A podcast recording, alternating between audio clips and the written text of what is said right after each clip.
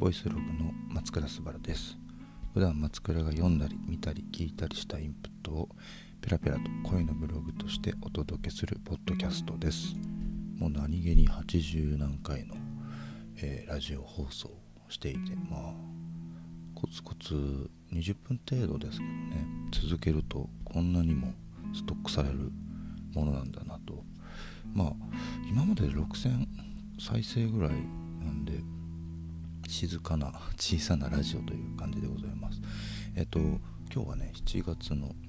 4日の日曜日です。昨日のちょうど、えー、茶農家の友達がですねあの京都に遊びに来ていて、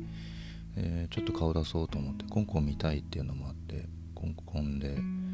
えー、飲み始めました。何時だ？3時過ぎぐらいかな。もうすごい急に湿気が来てですね、まあ、いつも通りの京都の夏だなというこう気だるいジメジメさと暑さがこう同時に来る地獄のような、えー、暑さと湿気だったんですけどここの入り口にあるタレルというお店でビールを飲み始め、えー、3倍ほどですね飲み終えた後に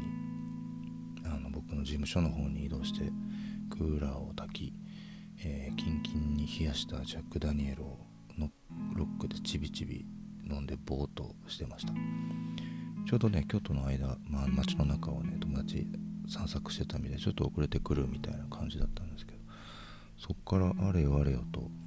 人が増えてですね、えー、結局、まあ、0時前には帰ったんですけどなんかこうみんなで盛り上がってました。相変わらず飲んでしまったなと思いながらもちょうど僕はもう金曜日お休みしていて週休3日制度の金曜日僕は担当で休んでるんですけど結構もう一日休み切って事務所でなんか掃除でもしようかなと思ったんですけど結局散らかして帰るという感じでまあまあ楽しい感じのガス抜きがねできました。今日は起きて気づいたらリビングで起きててもう一回布団で寝て起きてえー、3時ぐらいからかな。までは子供たちとゴロゴロしたり映画見たりしてたんですけど3時以降はですね、えー、デスクがもう混沌としていたのでデスクのお掃除とデスクトップをクリーンアップしておりました。ちょっと定期的にやんなきゃなと思ってたんですけどこの期末の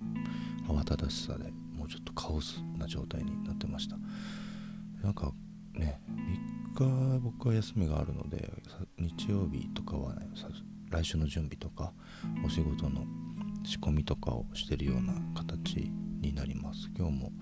このラジオ終わりに晩ご飯まで来週各資料の叩きでもちょっと考えとこうかなみたいな形でちょっとね来週の動きみたいなものを考えながら日曜日を過ごしてます。これやるとねすごく楽ちんですよ。あの休みたいなって思う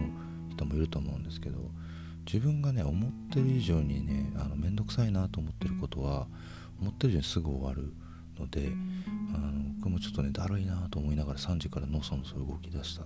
感じなんですけど1時間半ぐらいであのやるべきことを整理整頓全て終えれたなという感じなんでイメージ的にはねもっと倍ぐらいかかると思ってるんですよ体感。多分みんなもそうだと思う。めんどくさいなって物事こそ意外とすぐ終わるよっていうのがね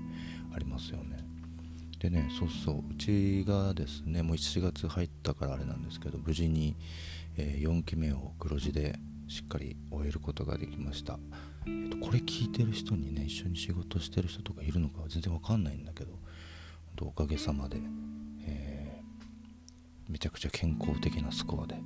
終えることができました。前回のラジオでは税務調査が入ったよって話とかしてていろいろ税金の話とかで盛り上がったっていうことを話してたんですけどスーパークリーンな形で5期目に突入することができました。本当ね一緒に作ってくれてる人もそうですしあの会社の仲間ももちろんそうです。でお仕事ねこんなわけわからん会社に相談してくれてるクライアントの皆さんもあとはね昨日みたく一緒にね作るメンバーでもあるんだけど一緒に飲んでくれてる、えー、仲間たちと、ね、家族が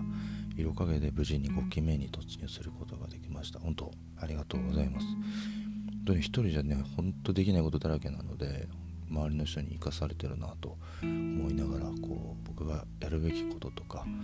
僕にしかできないことみたいなことをしっかり考えながら、えー、周りの人たちを関わり合いのある周りの人たちをひとまず幸せにし僕らが作ったものに触れる人にも笑顔がね届くといいなと思っております。結構ね改めて Facebook の方にも書いたんですけどこのね今まで作ってきたものを考えて思い出してたんですけどもう意味不明だなっていう ラインナップが。もうこれは何者か説明できないまま突き進むしかないんだなというような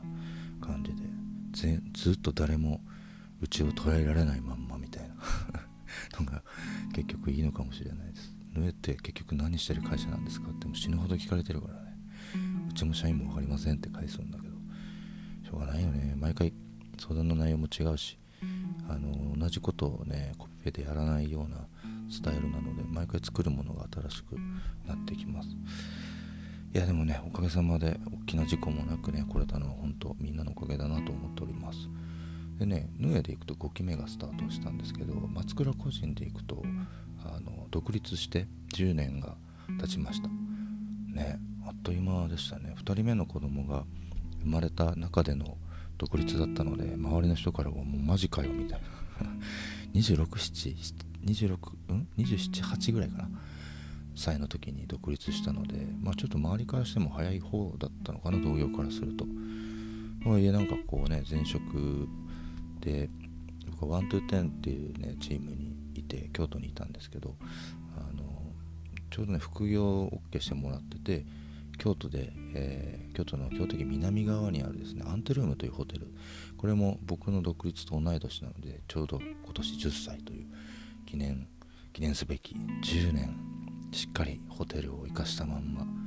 えー、運用運営してるってのは本当すごいなと思うんだけどあの立ち上げが、えー、やりました。でねその今まで僕はずっとデジタルだったんですね。そのワントゥーテンにいた時。デジタル以外のことむしろやったことがないぐらいの、えー、プランナーをしておりましてでまあ本当ひょんなことで相談いただいてホテルのコンセプト開発とか、えー、チームメイクみたいなことをやらせてもらってでホテルって空間がですね限りなくウェブの構築に近いなってことに最初に気づけたのがでかかったですね。そのホテルなんて作ったことないですって断ったら多分今の僕のキャリアはなかったなと思うんですけど、うん、それがきっかけであのすごい話題になりましてそのホテルが。でそういう相談がですねぽいぽいいろんなとこから来るようになって僕を雇ってくれてた会社はねデジタルの会社なので対応できないものもたくさん出てきてるなっていうので個人的にはねもう独立かもなとはちょっと薄々感じてたんですよね。でそこのボスのね澤部さんがねあの相談したらもういい頃合いじゃないかなっていうのでこうすごくポンと背中を押してくれてで僕は独立することができました。いや結構わかんないよね。自分ではそろそろかなとは思ってるんですけどちょっと誰かに背中押してもらわないとなかなかねこのいつ死ぬかもわからん荒野に 放たれるっていうか、ね、旅立っていくみたいなことが難しくて勇気がいることで。でもそれはすごく気持ちよく背中を押していただきました。その日から10年ですからねもう今でもね覚えてますよ。あの登記したのは年末なんですね。で僕アンテルーム最初の会社はアンテルームの、えー、半分ぐらいが賃貸で運用されていてその一部を、えー、僕らが事務所として使ってました。なのでオフィスがねホテルだったんですね、えー、面白いメンバーもたくさんいたりしてホテルのキュレーションをやったりとか、うん、なんかそういう関係性であのこうやってあんたアートの展示ってやるんだよとかトークイベントってこういうことまでできるよとか音楽イベントやったらどんだけクレーム来ちゃうかなとかホテルでできることの可能性を僕らが先行してこう実践していくというやり方であのいろんなノウハウをホテルに落としていくというような感じで2年間ぐらいかな、うん、僕らはそこにいました。なのでそうその当時からこう一緒によくするというかあの納品し終えたら終わりではなくてあのその場所にいるみたいなねことをやり続けてるお仕事なのでこう商売的にはねどうなんだろう。いいのかな。納品してポッて次の方に行く方が楽だと思うんだけど僕らはこう関係性ありきで作っていくことの方が多いので全部長い付き合いでいやこれ儲からへんやんみたいなことも 全然やっちゃってます、まあ、僕がねボスだったからそれいいんじゃないって言ってたけど違うねボスだったらアウトだろうっていうような感じでもあるんですけどまあ新しいこともねチャレンジングなこともできたりするのでそういうものこと。そういうものの方はね。なんでまあちょうど良かったなと。そっから10年ですからね。うん長かったような短かったようなちょっと不思議な感じになります。本当にねいろんなものを作ってですね一個ずつ言っていくとラジオの時間が足りなくなってしまうぐらいいろんなものを作っていろんな仲間たちとやってきましたね。でも作ってないものをあげる方が難しいかもしれないです。なのでどんどんねこの僕の本当昔から作りたいものリストみたいなものがねしっかりあってそれが1個ずつできてって。ね多分ね10年前の当時ではその商品開発したいとかねあの言ってたんだけどもう普通に商品開発とかお仕事の一つになってるしねブランディングとかブランド戦略をに携わりたいみたいなことも言ってたんだけど今もその仕事がメインだからねほんと口にするもんだなとは思うんですけどおかげさまでやりたかったことを一つずつやることができてでねあの経験値もそれぞれのカテゴリーで溜まっていってまあ一通りねいろいろできるような、え、チームにはなったなっていうような、ね、10年かけて2社またいでできるようになったかなっていうような気はしてます。それでもねまだ10年経ってできてないこととかやらなきゃダメなこととかまだたくさんあるなっていうこうあって心のメモ帳に。いやまだずっと未熟な状態のままよちよち歩きではあのやってるような状態です。絶対いつもいつだって完成しないんだろうなっていうふうには思いますよね。何よりですねそのこの10年で僕がもちろんクリエイティブ業務はもちろんずっとこういろいろねプランニングも含めて磨き続けてはいるんですけどこの10年の成長でいくと僕に関してはその経営とかお金のところですかね。それがこうクリエイティブと連結しながら、えー、考えれるようになったなと。もちろんねまだ経営なんてスキルもボコボコで あの穴だらけだったりするんですよ。それ知らないですとかこれどう処理したらいいんですかとか。ねねそう未熟ではあるけれどもそういうものと紐づけてしっかり会社の組織を運用していく経営していくっていうところを考えれるようになったなと。それは褒めてあげたいな。自分自身を。本当ね興味なかったんですよ。あの作れたらいいとだけずっと思ってて。でねもう本当昔なんて全部クリエイティブにお金使ってほとんど会社に利益残らへんやんと怒られてた時もあの両手じゃ数えきれないほどあったりしててね。あのクリエイティブのもちろん今でもね大事だと思うんだけど同時に、ね、そういう作れる環境を維持するためにあのしっかりマネタイズ考えていくようなことまで含めて、えー、考えれるようになったなというふうに思ってます。でまあ次の10年ですよね。もう38歳で次48歳までの年齢でねどうなっていくんだどんどん多分ね楽しくはなっていくなと思うし、ね、体はねみんな壊し始めるからね40入ったら来るよって言われてるんだけど今んとこむちゃくちゃ健康体なので、うん、今を維持しながらよくこれで健康だなと思うんだけどね。あんだけ酒を飲みタバコを吸って運動なんて一切しないのに、うん、どこも壊さず来れてんのはなんかどういう作りになってんのかなとは思うんだけど、まあ、ひとまず健康なので。でもやっぱ次の10年はねまあ確実にもうそのフェーズには入ってるなと思ってるんですけど作るもののレイヤーがもう確実に変わったんですね。本当体感してここの12年ですね。ヌエになってからもう徐々にだったんですけど明確にこうこの12年で僕が関わるレイヤーというのがこうメキシコ変わったと。でどう変わったかっていうとあのものづくりの現場のさらに上流部分ですね。そこであの僕のスキルが求められることが増えてですね本当なんか信じられないような大きい企業の経営チームとかその下の経営企画室とかね。あとはまあ PR の本部長とか。なんかそういうところが僕らに相談してくれると。ヌエにというかそれに関しては松倉2になってるのでなかなかこうスタッフに振ることができないとか相談できないしそういうスキルもねまだやっぱ培われてないので基本的にそこから発生した制作物はうちのスタッフたちがやっていくと。いうような感じです。でこの5年間ねまあ社員が入ってから3年ぐらいなんだけど社員もめちゃくちゃそう成長してるんですよ。あの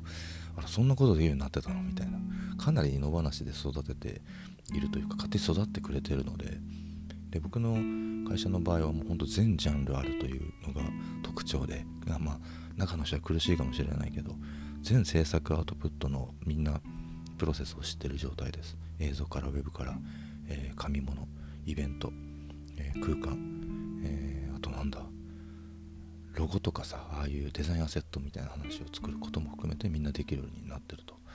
ていうのですごくどこに出しても恥ずかしくないスタッフが、えー、勝手に育ちました。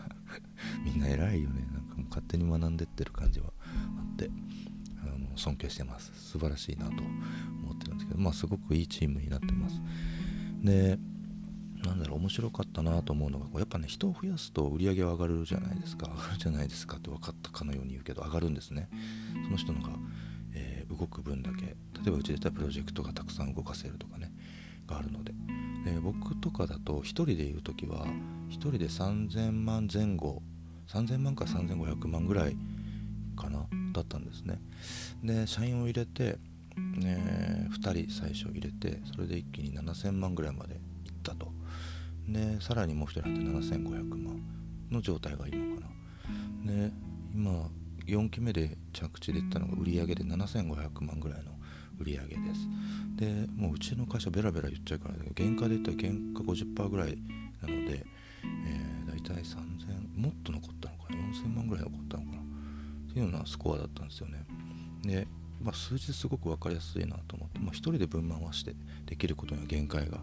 あるんだけど社員が増えることでこうさらにもっとたくさんのことができるようになると。でうちさらに2人増えるんですね来月というか今月か。今月に仲間が1人増えるのと9月にもう1人増える。そして9月にねうちから新卒で入ったスタッフがあの卒業します。初めての卒業生。あの絶対生きていけんなっていうぐらい強く育ちました。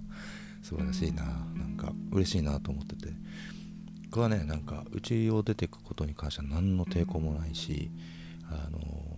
できるだけ最初に死なないようなノウハウみたいなこととか、まあ、現場ベースでどんどん教えていってるのであの死なないようにはできてる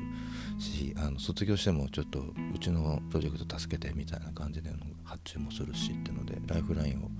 えー、セーフティーネットみたいな形でうち使ってくれたらいいなと思ってるんだけど卒業してくんですよ。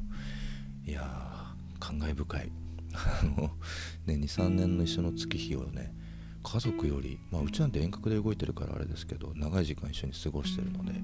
なんか巣立ってくなっていう感慨深さがあります。でうちはですねもうラ5期目は1億オーバーの売り上げ目指すというかそこ行っとかなきゃダサいよねっていう、まあ、人の数とかも含めてねっていうスコアで切ってます。1億1000とかね2000いったらまあすごいけど1億触れたらいいなとは思っててでヌエでいくともうそこがあの経済的にはゴールになってます。1億以上は別に欲しがらないというっていうかそんなに金いらないという形になるので最初に、えー、ヌエの立ち上げの時に想定してたのがそういうシナリオ。今まで全部シナリオ通りに一応数字は来てたり人員確保もそうなんですけど来てます。なので5期目はね結構この集大成というかの、えー、を見せれたらなと思って頑張ってます。何気にですねそのうちあのヌエ以外にもう一社空港っていうのがあってそっちにもね案件ブンって投げてたりするので多分ね普通に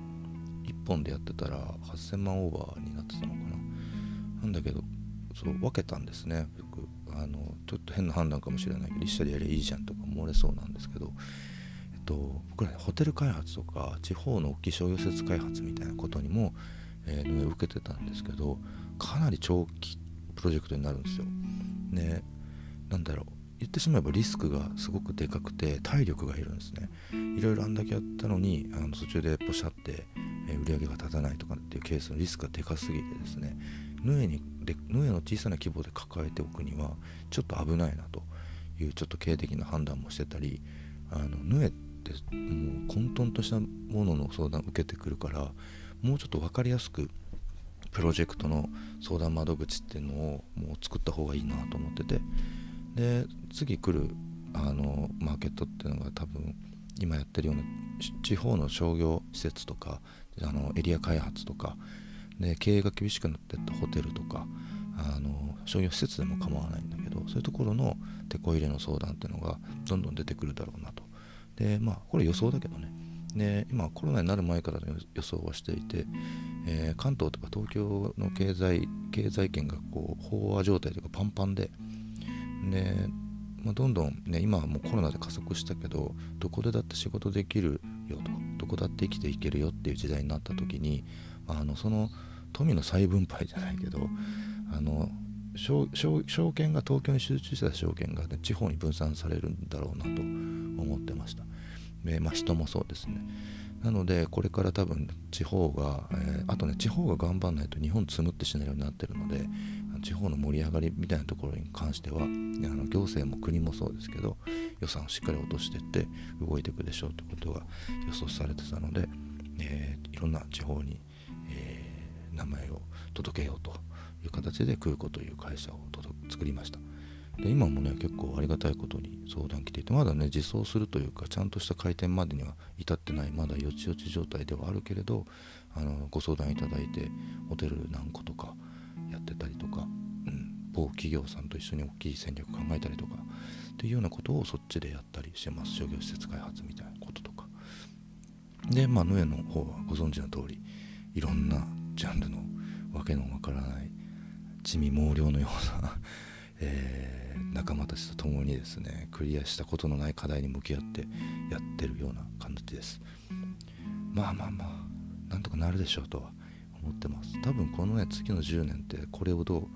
えー、多分ね数字的にはそんなね爆発させるようなことは狙わないだろうしその密度でどう、えー、より良いものを作っていくのかっていうこう内にどんどんどんどんこう力をかけていくような形になるのかなと思ってます。で、ね、一気にねあの平均年齢がヌエの場合ぐんと上がるので次の若手の若手の教育っていうのは生意気だけど若手が挑戦できる打席みたいなのをどんどんうちが用意してったりうちで育てたりってことをやっていかなきゃなというふうに思ってます。まあね40代になる人たちの使命ではあるよね。で僕もねずっとクリエイティブのフィールドにいんのって言われたら多分ね途中ですっと下がるよね。もう俺らじゃなくて君らがやった方がいいよってのが絶対あるし今まだギリ俺らだけどあのもう間もなくだと思いますよ。もっともっと若い人たちが、えー、名前が出てって活躍するようなものを、まあ、東京とかだとねすぐ作れると思うんですけど特に関西でですね作ってってあげないと